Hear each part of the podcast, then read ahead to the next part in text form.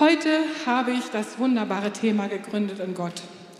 Und zwar in diesem ganzen Kontext Beziehung. Ich versuche euch heute etwas zu vermitteln, was wie die Voraussetzung der Voraussetzung ist. Lukas hat ja letzte Woche darüber gepredigt, dass Geben seliger ist als Nehmen und dass einfach ähm, es einfach kostbar ist, wirklich ähm, sich selber manchmal hinten anzustellen und wirklich den anderen einfach im Blick zu haben. Und Christoph hat darüber gepredigt, dass man Mut haben kann, verletzlich zu sein, Mut haben kann, sich also zeigen zu können und miteinander verbunden zu sein. Und ich möchte gerne in diesem Kontext wirklich weitermachen und einfach euch darüber einen, einen Kontext geben, was es bedeutet, einfach beziehungsfähig zu sein und welche Voraussetzungen und auch welche Dinge uns Gott geschenkt hat, damit wir darin wirklich glücklich sein können und leben können. Und zuerst möchte ich euch einen Bibelvers vorlesen, der heißt in Jeremia 17, Vers 7, Gesegnet ist der Mann, der sich auf den Herrn verlässt und dessen Zuversicht der Herr ist. Der ist wie ein Baum am Wasser gepflanzt, der seine Wurzeln zum Bach hinstreckt. Denn obgleich die Hitze kommt, fürchtet er sich doch nicht, sondern seine Blätter bleiben grün und er sorgt sich nicht, wenn ein dürres Jahr kommt, sondern bringt ohne Aufhören Früchte. Ich liebe diesen Bibelvers so sehr, weil er zeigt, dass Gott sich wünscht, dass wir wie eingewurzelt und gegründet in ihm sind.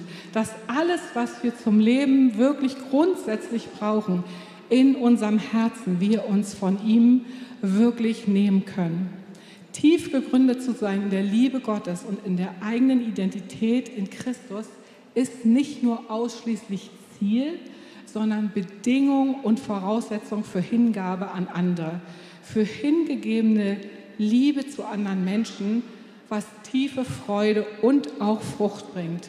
Und das ist ein Ziel.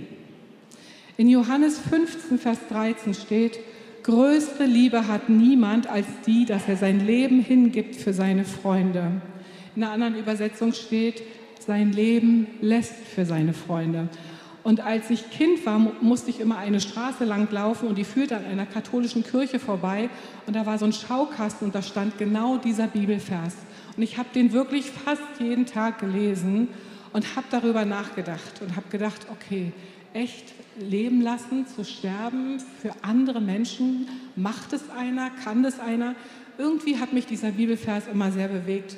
Und jetzt habe ich wieder dran gedacht und habe gedacht, das Leben lassen ist ja eigentlich so viel mehr als zu sterben, also richtig zu sterben für jemanden, sondern das Leben lassen bedeutet wirklich, sich selber zurückzustellen, Dinge, die man selber irgendwie sich wünscht, die man selber auf der Agenda hat, dem Wohle eines anderen wie unterzuordnen.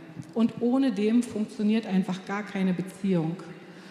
Ähm, Eltern verzichten manchmal temporär auf Schlaf, wenn sie kleine Kinder haben, einfach um für sie zu sorgen, für sie da zu sein, wenn sie nachts wach werden. Ehepartner ordnen, ordnen sich gegenseitig unter und gucken wirklich, was tut dem anderen wohl. Manchmal ist es echt eine Challenge, wer bringt dem anderen morgens zuerst den Kaffee ans Bett für nächste Woche, eure Hausaufgabe. Oder einfach, Kinder sind irgendwann dann auch vielleicht mal für ihre Eltern da. Das bedeutet, in all den Beziehungskontexten, bei Freundschaft ist es übrigens auch so, gibt es Phasen, wo man selber sich zurückstellt. Und Lukas hat ja letzte Woche gesagt, wir sind so gut darin trainiert, unsere Grenzen zu stecken und wirklich abzuchecken, das will ich, das will ich nicht das ist für mich, das ist doch eher nicht für mich. Und irgendwie empfinde ich so, dass es jetzt so die Zeit ist zu gucken, was kann ich dir geben, was dir gut tut, damit du die Person sein kannst, die Gott jetzt schon in dir sieht. Alleine nur, wenn du es auf die Ehebeziehung siehst. Ihr könnt mal, ich stelle euch jetzt mal eine Masterfrage. Wie oft denkt ihr, wenn Leute 30, 50 Jahre verheiratet sind, haben sie zur gleichen Zeit Lust auf Sex? Das kann man sich wirklich mal überlegen. Wenn der eine nicht auch mal dem anderen zuliebe die zweite, dritte Meile mitgeht, dann werden die beiden wahrscheinlich relativ selten zusammenkommen. Ich weiß, dass uns manchmal die Medien ein anderes Bild irgendwie zeigen, aber in der Realität ist es so, dass einfach mal möchte der eine, mal möchte der andere. Und wenn man immer abwartet, bis alles immer so gleichgeschaltet ist, na, dann kann es wirklich mau aussehen. Also bedeutet das Leben lassen, wirklich zu gucken, was braucht der andere, wie kann ich ihm helfen, die Person zu sein, die Gott möchte, dass er sie ist. Ich glaube, dass es wirklich eine Grundvoraussetzung für glückliche Beziehungen ist, gegründet zu sein in Gott und seine Bedürfnisse allein bei Gott zu stillen. Ich weiß, das hört sich vielleicht manchmal so an wie so eine Riesenblase.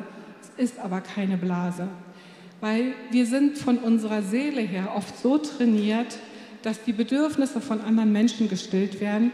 Und es ist im Kern ganz oft die Quelle für so viel Leid. Weil kein Mensch ist in der Lage, zu 100 Prozent die Bedürfnisse eines anderen wirklich zu stillen. Und daraus entsteht oft so viel Enttäuschung, so viel Herzschmerz und auch so viel Einsamkeit. Der Hauptschwerpunkt bei dem Satz, was ich gesagt habe, dass wir unsere Bedürfnisse bei Gott stellen, soll nicht unbedingt auf unsere Bedürfnisse liegen, sondern eigentlich darauf liegen, Gott zu lieben von ganzem Herzen, mit ganzer Seele und allem, was wir sind. Da geht es darum, wirklich Gott zu lieben zuerst, ihn zu sehen. Der Fokus liegt nicht auf uns, okay, ich liebe dich, weil du meine Bedürfnisse stillst, sondern ich liebe dich, weil du Gott bist, weil du mich zuerst geliebt hast, weil du mich zu dir gezogen hast, weil du mich kennst, weil du einen guten Plan hast und einfach, weil du Gott bist. Alleine schon diese Denke ist manchmal wie so eine Umkehrung von den Dingen, die wir so oft erwarten und die wir brauchen und die auch berechtigt sind. Ich sage nicht, dass das unberechtigt ist. Das ist absolut wichtig. Wir brauchen, dass wir, dass unser Tank, unser Liebestank wirklich gestillt wird. Die Frage ist nur, wodurch lassen wir unseren Liebestank wirklich stillen? Was bedeutet es nun, in Gott gegründet zu sein und wie können wir in Gott gegründet sein? Ich weiß, dass ich schon manchmal in den Predigten hier was von Bruder Lorenz erzählt habe. Ich erzähle euch heute noch was, weil ich bin jetzt noch schlauer geworden, weil ich habe mir eine Biografie von ihm gekauft und ich habe im Urlaub einfach ein bisschen Zeit gehabt zu lesen und mich hat es einfach wirklich so berührt, weil er etwas hatte und übrigens auch noch andere, von denen ich euch auch erzählen möchte nachher, was ich sehr gerne habe und was ich im Ansatz schon mal hatte, als ich ganz frisch Kind Gottes geworden bin. Als ich mich bekehrt habe, war ich so voller Leidenschaft und Feuer, dass ich jede Minute des Tages wirklich mit meinem König zusammen sein wollte. Ich war so unendlich glücklich, das kann man sich vielleicht nicht so vorstellen, aber ich bin wirklich über die Straßen getanzt. Und in dem Moment, wo ich einfach Jesus mein Leben gegeben habe, fing ich an, mit ihm permanent zu reden. Wenn ich in der Bahn gesessen bin, natürlich leise. Wenn ich auf Arbeit war, ich habe irgendwie diese Verbindung so sehr zu ihm gesucht. Und das ist leider mir etwas verloren gegangen, als so dann das pralle Leben zuschlug mit vielen Kindern und Arbeit und all diesen Dingen. Und ich habe das jetzt gelesen bei dem Bruder Lorenz. Also Bruder Lorenz heißt eigentlich Bruder Lorenz von der Auferstehung, hat 1604 bis 1691 gelebt, also schon vor sehr, sehr langer Zeit und war ein ganz einfacher Mann. Seine Eltern hatten nicht so viel Geld, deswegen konnte er wahrscheinlich nicht studieren, denkt man, weil er war sehr, sehr intelligent. Zu Anfang war er ein Knappe von einem Rittersmann und später hat er gedacht, also der hat sich dann bekehrt und zwar hat er sich bekehrt aufgrund von der Schöpfung. Er hat an einem Frühlingstag gesehen, wie ein Baum, der total kahl aussah, auf einmal Knospen angesetzt hat und alles fing irgendwie wieder an zu erblühen. Und in diesem Kreislauf hat er wirklich Gott gefunden und entdeckt. Ist Christ geworden, hat Jesus sein Leben gegeben und ist dann irgendwann ins Kloster gegangen. Und da er nicht studieren konnte, also kein gebildeter Mann war, ähm, hat er sozusagen einfache Aufgaben übertragen bekommen. Er war sozusagen ein Laienmönch und musste in der Küche arbeiten und er hat die Küchenarbeit gehasst. Finde ich auch so interessant. Er ist in der Küche eingesetzt worden und er durfte für den Wein des Klosters verantwortlich sein, musste den beschaffen. Und er hat erzählt, also es steht in seinen Briefen, es sind Briefe von ihm überliefert worden, die er selber geschrieben hat, dass er irgendwann, weil er sich selber anschaut und gesehen hat, wie bedürftig er war, wie oft ihm Fehler unterlaufen sind, wie Dinge in seinem Leben nicht richtig waren, dass er in eine riesige Verdammnisnot gekommen ist und gedacht hat, Gott, ich weiß gar nicht, ob ich wirklich errettet bin. Ich denke, er konnte selber nicht mal die Bibel lesen, weil die war ja damals auf Latein und hat, dann hatte er wahrscheinlich gar keinen Zugang zum Wort Gottes. Und er hat sich wirklich gefragt, Gott, kannst du mich so annehmen, wie ich bin? Hast du mich lieb? Bin ich errettet? Und darüber war er lange Zeit in der Not. Und dann steht in, diesem, in dieser Biografie, in diesen Briefen drin, dass er irgendwann für sich beschloss, okay, ich werde Gott lieben, einfach weil er Gott ist, weil er so viel Schönheit hervorbringt, selbst wenn ich nicht weiß, ob ich für alle Ewigkeit errettet bin. Und es ist wirklich so eine krasse Entscheidung, Gott zu lieben, um seiner selbst willen und nicht, weil er mir in erster Linie was geben kann, weil wir wissen, dass wir errettet sind und die Ewigkeit bei ihm verbringen werden. Und irgendwie hat mich das wirklich sehr berührt, weil mit dieser Entscheidung änderte sich sein gesamtes Leben. Auf einmal kam tiefer Friede in sein Leben. Eigentlich, wir sehen uns alle so nach Frieden, dass diese ganze Unruhe aufhört, dass wir wirklich, dass wir wirklich sicher und geborgen sind in Gott. Und er hatte diesen Frieden. Und was ich so schön finde, von ihm wird gesagt, dass die Leute wirklich von nah und fern anfingen, in dieses Kloster zu pilgern. Und zwar nicht, weil so tolle Gottesdienste waren und so gelehrte Leute da waren, sondern um Bruder Lorenz beim Kochen zuzugucken. Weil beim Kochen setzte sich so die Gegenwart Gottes frei, weil indem er kochte, liebte er Gott von ganzem Herzen und das erfüllte einfach die ganze Atmosphäre. Und ich empfand es so, ich will das auch, dass Menschen, wenn wir in dieser Stadt unterwegs sind, wenn wir im Bus sitzen, dass sie einfach diesen Frieden wirklich spüren in uns. Und das bedeutet, wir kommen vom Tun ins Sein. Und daraus kommt dann wieder das Tun. Aber das Tun steht nicht an erster Stelle. Bruder Lorenz sagt, wenn ich ein Prediger wäre, so würde ich von nichts anderem predigen als von der Übung der Gegenwart Gottes. Und wenn ich ein Seelenführer oder Seelsorger wäre, so würde ich sie jedem empfehlen. Für so notwendig erachte ich sie und zugleich für so einfach. Das Schöne für mich war, dass er gleichzeitig in diesen Briefen geschildert hat, wie sein Weg dorthin war. Weil es ist natürlich eine Challenge und eine Herausforderung, jede Sekunde oder jeden Augenblick mit Jesus in Konversation zu gehen. Und er hat gesagt, und wenn ich dann eine ganze Weile nicht an Jesus, an meinen König dachte, dann kehre ich wieder um, ganz ohne Schwere und denke wieder an meinen König und liebe ihn von meinem ganzen Herzen. Da ist so viel Freiheit, da ist so viel, so viel, also wirklich so viel Freiheit da drinne, dass man immer wieder anfangen kann, immer wieder anfangen kann. Und ich glaube, es würde sich etwas etablieren, wenn wir diesen Schritt gehen und wirklich da drin anfangen. Und da ist meine Frage, wie würden unsere Beziehungen aussehen, wenn diese nicht mehr die Quellen zur Stillung und zur Befriedigung unserer Bedürfnisse herhalten müssten, sondern wenn sie die Früchte aus der Beziehung zu Gott heraus wären. Das ist wirklich eine Frage, die wir uns echt stellen dürfen und die wir uns angucken können. Ich glaube nämlich, dass Gott zu lieben noch wirklich viel weiter darüber hinausgeht, als dass wir damit endlich fähig sind, glückliche Beziehungen zu führen. Es ist eine Frucht, gleichzeitig auch eine Voraussetzung, aber es ist nicht das alleinige Ziel unseres Lebens. Es ist eigentlich eine kausale, logische Auswirkung davon. Und in gewissem Maße macht das uns, nämlich Gott so zu lieben und mit Gott so zu sein, unabhängig. Aber eine gute Unabhängigkeit. Wir sind dann unabhängig von Umständen, von Menschen, von Situationen und von Anforderungen.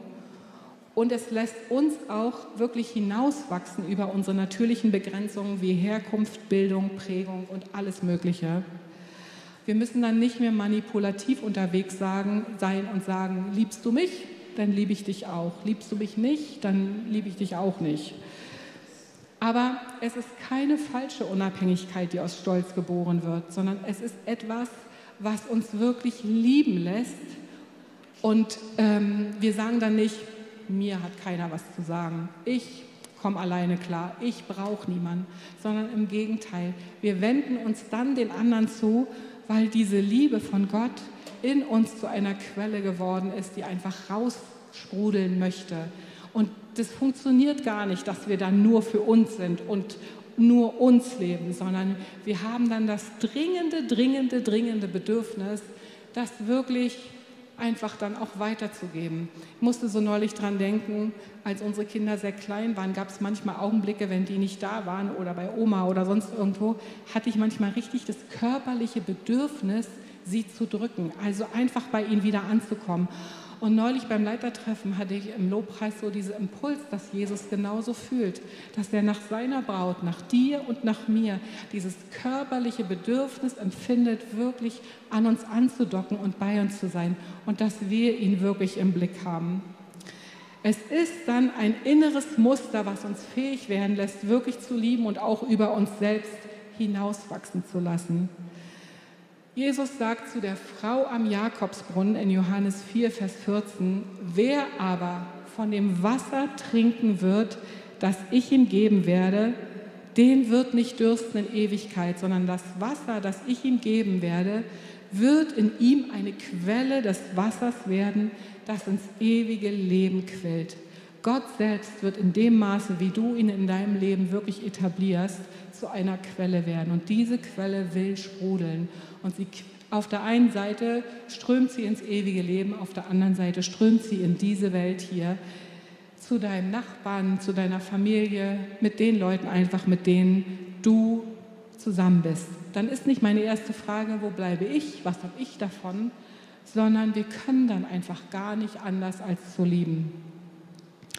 Von dem zweiten Mann, von dem ich euch heute erzählen möchte, der heißt Frank Laubach, der lebte von 1884 bis 1970 und war sozusagen ein moderner Mystiker. Also er war Missionar und er war Mystiker. Und zwar erfand er ein Programm, der ähm, arbeitete auf philippinischen Inseln und erfand ein Programm gegen Analphabetismus.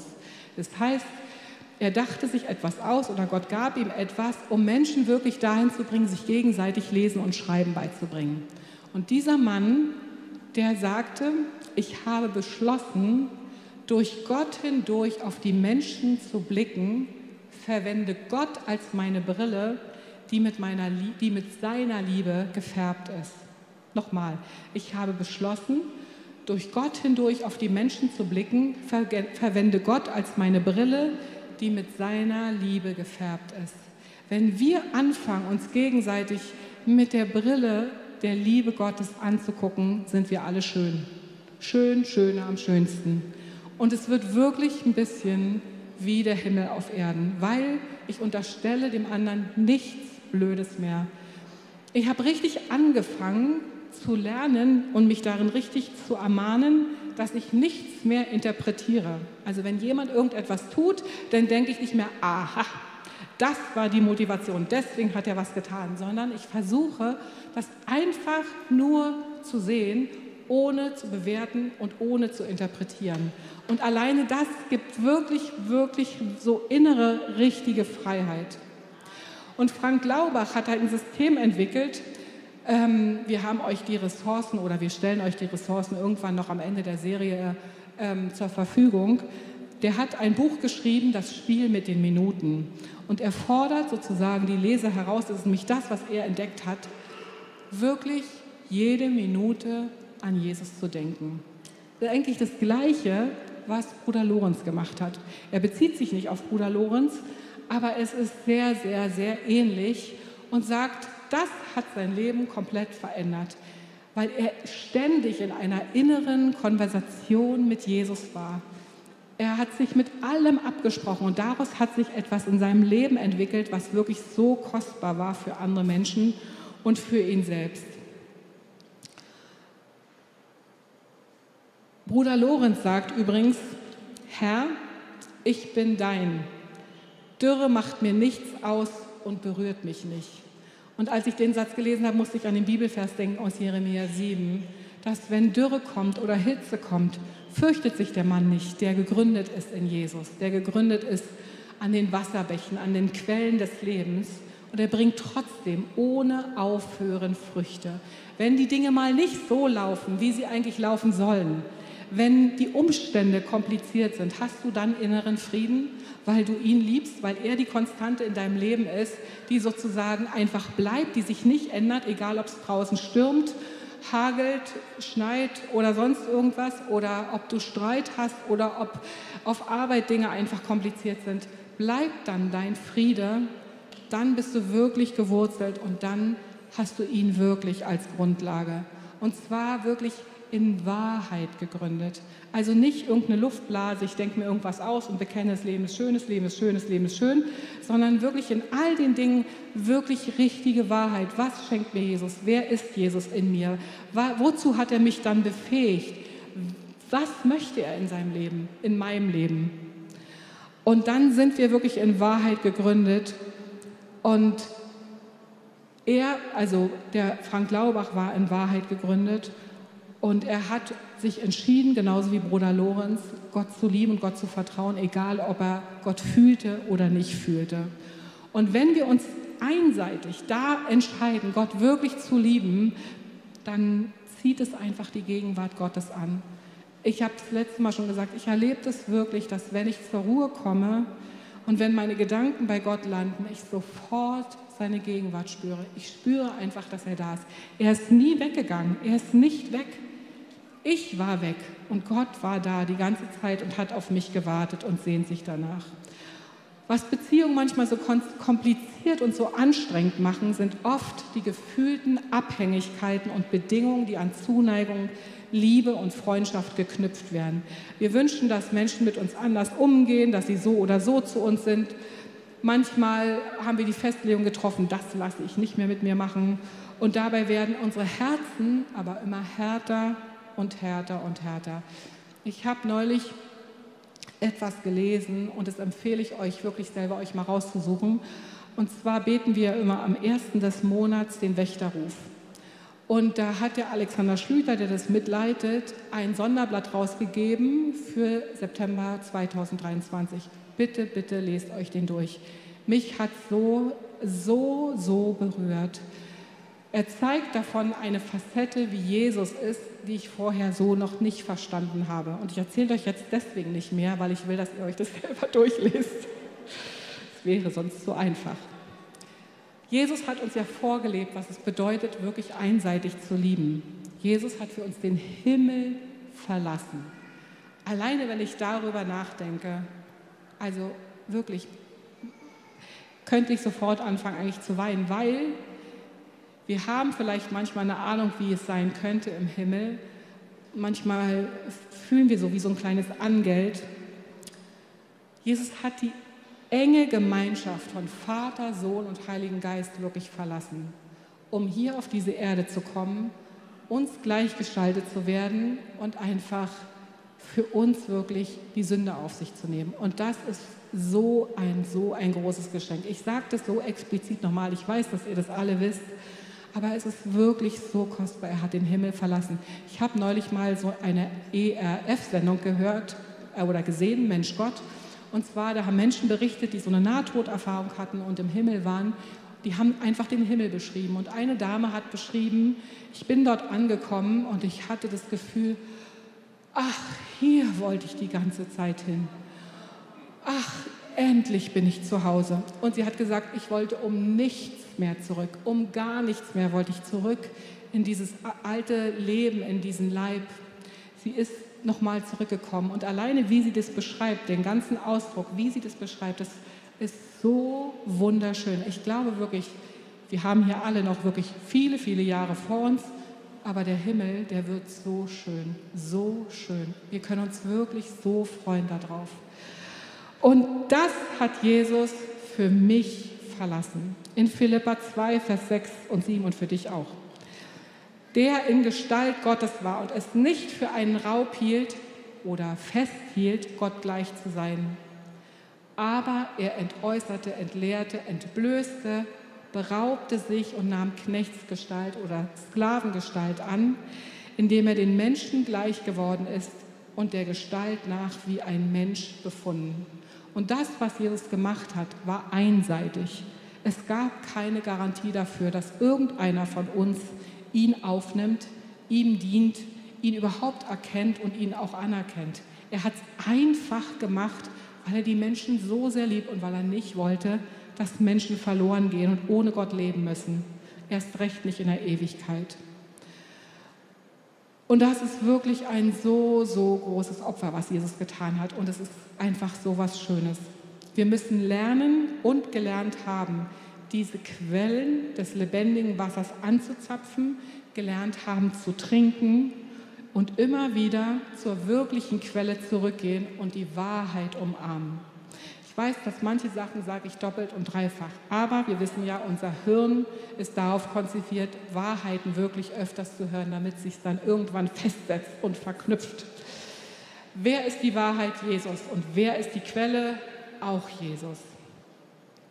Ich lese euch jetzt mal ein Gleichnis vor, was dazu so passend ist, was Jesus erzählt hat. Und zwar ist es die Endzeitrede von Jesus und dieses Gleichnis von den zehn Jungfrauen steht in Matthäus 25, Vers 1 bis 13. Und damit ihr es leicht habt, steht es auf der Folie. Dann wird es mit dem Reich der Himmel sein, wie mit zehn Jungfrauen, die ihre Lampen nahmen und hinausgingen dem Bräutigam entgegen. Fünf aber von ihnen waren töricht und fünf waren klug. Denn die Törichten nahmen ihre Lampen und nahmen kein Öl mit sich. Die Klugen aber nahmen Öl in ihren Gefäßen samt ihren Lampen. Als aber der Bräutigam auf sich warten ließ, wurden sie alle schläfrig und schliefen ein. Um Mitternacht aber entstand ein Geschrei. Siehe, der Bräutigam kommt, geht hinaus ihm entgegen. Da standen alle jene Jungfrauen auf und schmückten ihre Lampen. Die Törichten aber sprachen zu den Klugen, Gebt uns von eurem Öl, denn unsere Lampen erlöschen. Die Klugen aber antworteten und sagten, Nein, damit es nicht etwas für uns und euch nicht ausreiche. Geht lieber hin zu den Verkäufern und kauft für euch selbst. Als sie aber hingingen zu kaufen, kam der Bräutigam und die bereit waren, gingen mit ihm hinein zur Hochzeit und die Tür wurde verschlossen.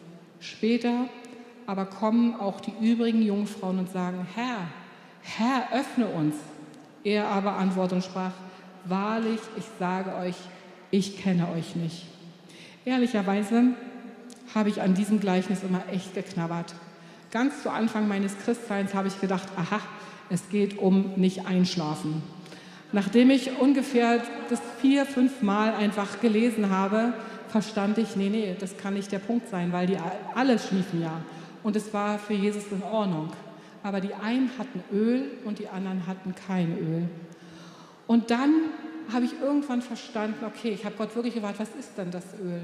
Und irgendwann fiel es mir wirklich in meinem Herzen so richtig rein, plumps, dass das Öl die intime Beziehung zu Jesus ist. Intimität mit Jesus.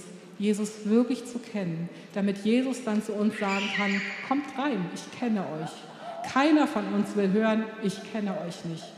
Und dann habe ich gedacht, wie gemein ist das denn, dass die anderen Jungfrauen den anderen kein Öl abgeben. Also wir lernen ja im Reich Gottes, wir sind großzügig, wir geben immer ab, wir teilen und lassen den anderen Anteil haben an dem, was wir haben. Aber mit einer intimen Beziehung funktioniert das absolut gar nicht. Ich kann euch hiervon erzählen, was ich erlebe mit Jesus. Oder ich kann euch von einer schönen Reise erzählen. Und ihr könnt zuhören, das macht euch allenfalls Lust.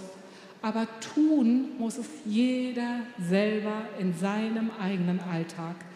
Wirklich ihn zu kennen, mit ihm in die Königskammer zu gehen, ihm in die Augen zu schauen, sich von ihm lieben zu lassen und ihn zu lieben. Und das ist, was kein Pastor, was kein Leiter irgendwie irgendjemanden abnehmen kann. Wir können immer nur sagen, bitte, bitte, tu das. Tu das in deinem Leben, weil Jesus ist so sehnsüchtig danach, mit dir Zeit zu haben und dich zu kennen und von dir gekannt zu werden. Frank Laubach sagt, wir werden Christus nicht ähnlich werden, solange wir ihm nicht mehr Zeit widmen. Fand ich auch richtig schön. Wir werden Christus nicht ähnlich werden, solange wir ihm nicht mehr Zeit widmen. Also ist unser Ziel nicht glückliche Beziehungen an sich zu haben, sondern wirklich Jesus zu kennen, ihm ähnlicher zu werden. Öl für unsere Lebenslampen zu kaufen, um gelebte Intimität mit Jesus zu haben und dadurch fähig zu werden, anders zu lieben und Beziehung anders zu führen, als die Welt uns das vorlebt und wahrscheinlich als ihr das oft selber auch in, eurer, in eurem Leben einfach erlebt habt. Wenn ich in dieser Intimität mit Jesus ruhe, kann ich mich zeigen, wie ich wirklich bin. Dann kann ich verletzlich sein, unperfekt sein, schwach, unfertig. Dann darf ich einfach sein, weil mein Grundwert nicht von Menschen bestimmt wird, sondern wirklich von ihm. Und er hat sich wirklich zu uns gestellt. Und dann kann mich auch Scham nicht mehr abhalten. Also Scham, ich könnte falsch sein, irgendeiner könnte entdecken, dass ich vielleicht doch nicht so toll bin, dass an mir irgendwas ist, was die Beziehung nicht wert ist.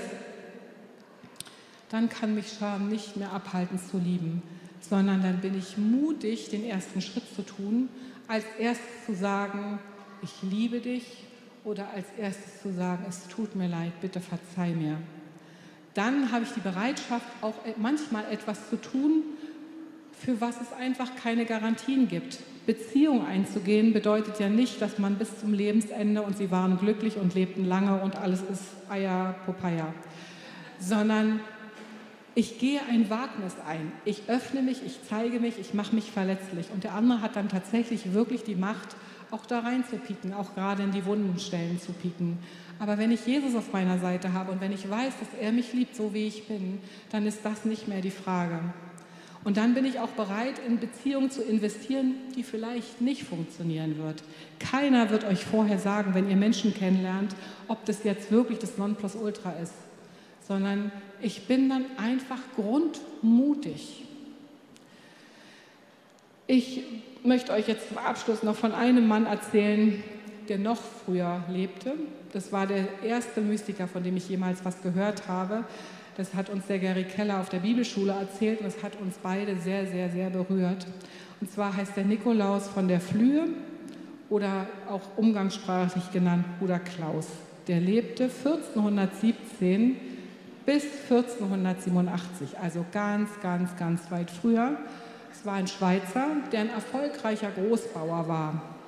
Und dieser Mann liebte Gott von ganzem Herzen, war verheiratet und hatte ganz viele Kinder. Ich glaube, es waren zehn oder elf. Und irgendwann sagte Gott zu ihm, ich möchte dich ganz für mich alleine. Und er nahm das so ernst, dass er im Einklang mit seiner Frau anfing, in die Einsiedlerei zu leben und wirklich für Gott zu leben und dort die Gegenwart Gottes so zu etablieren, dass auch dorthin die Leute gepilgert sind. Politiker sind dorthin gekommen, haben bei wichtigen Entscheidungen seinen Rat eingeholt. Einfache Menschen sind dorthin gekommen, weil sie wussten, dass er wirklich hört und dass er so eine Connection, so eine Verbindung mit Gott hat, dass sie vertrauen konnten, dass sein Rat wirklich direkt aus dem Himmel kam. Zum Schluss möchte ich euch sagen, wirklich Menschen und Beziehungen sind absolut unterschiedlich. Jeder hat seine eigene Berufung, jeder hat sein eigenes Beziehungsumfeld, aber wir alle brauchen das Gekanntwerden von Gott und die Nähe seiner Gegenwart in unserem Leben, sprich Intimität. Sich danach auszustrecken, ist für uns alle in unserem Leben die Voraussetzung, um echte Frucht zu bringen, richtig nachhaltige gute Frucht. Jetzt kann gerne das Lobpreisteam nach vorne kommen. Und ich möchte euch gerne zu etwas einladen. Und zwar habe ich heute Morgen die Losung gelesen. Heute ist der 14. Sonntag nach Trinitatis. Und da steht für den heutigen Sonntag, lobe den Herrn meine Seele und vergiss nicht, was er dir Gutes getan hat. Ich glaube, dass Dankbarkeit wirklich ein Schlüssel ist. Also für mich war er ein Schlüssel, Gott wirklich zu spüren. Und während Thomas jetzt anfängt, Klavier zu spielen, möchte ich euch einladen, entweder hier nach vorne zu kommen oder auch auf dem Platz sitzen zu bleiben und euch eine Sache zu überlegen, für die ihr so richtig dankbar seid. Also wo ihr einfach merkt, da geht mein Herz sofort auf. Das in meinem Leben, dafür bin ich richtig dankbar, wo man das so fühlen kann. Ich glaube, dass jeder Mensch in seinem Leben wenigstens eine Sache hat, wo er wirklich merkt, das konnte ich mir nicht selber organisieren, das habe ich geschenkt bekommen, egal um was es sich handelt. Und ich möchte gerne wirklich, dass ihr mal die Augen zumacht und fühlt und spürt, was es mit euch macht dass ihr dem nachgeht und nachfühlt, wie sehr der König zu euch kommt, euch liebt und euch begegnen möchte. Die anderen, die heute einfach hergekommen sind, um Gebet zu empfangen, dürfen gerne nach vorne kommen und dürfen sich hier gerne hinknien und dürfen gerne Jesus ihr ganzes Herz ausschütten. Ich empfand heute Morgen so im Vorfeld des Gottesdienstes, dass hier eine Person ist, die ganz krass mit Einsamkeit zu kämpfen hat. Und die einfach sich immer außen vor fühlt, die das Gefühl hat, alle Leute kennen sich, alle Leute lieben sich und ich bin draußen. Und ich habe so empfunden, dass heute wirklich der Tag ist, wo Jesus das durchbricht. Das ist eine Lüge und diese Lüge wird durch Wahrheit ersetzt. Und zwar, Jesus liebt dich. Wenn du der einzigste Mensch auf der ganzen Welt gewesen wärst, der ihn annimmt, er wäre nur für dich gekommen. Und du bist verbunden mit ihm und er kennt dich. Lasst uns gerne aufstehen. Wir gehen jetzt in ein Lied rein.